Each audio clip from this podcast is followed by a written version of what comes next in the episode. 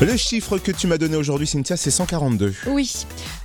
Faut que je me retienne de pouffer de rire avant de vous le dire. La semaine dernière, dans le Ouais. Lot-et-Garonne, un automobiliste a été arrêté pour avoir roulé à 142 km/h sur une route départementale au lieu de 80 km/h. 142 au lieu de 80 Ouais. Oh, Waouh, c'est gros, gros, gros excès de vitesse là.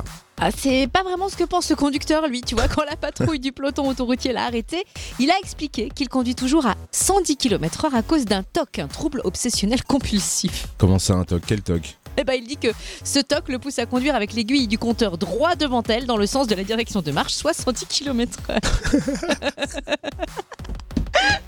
Non, mais il avait quand ça. même bien, bien dépassé le 110. Là, on parle de 142. Oui, mais ça, il l'explique. Ah Au oui, moment des C'est faits, mon autre toc.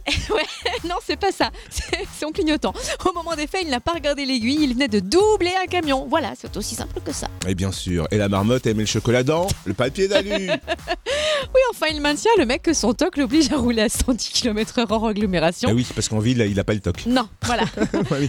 Bien sûr, l'excuse n'a pas été retenue, vous imaginez bien. Son permis, si, il lui a été retiré sur le champ. Il devrait d'ailleurs lui être retiré pour 3 ans maximum et il risque aussi un retrait de 6 points sur le permis et une amende non forfaitaire pouvant aller à 1500 euros. Waouh. Non mais c'est du toc, hein, son toc. En tout cas, ce n'est pas la bonne tactique. En un tic-tac, il finit en tuk-tuk. N'importe quoi.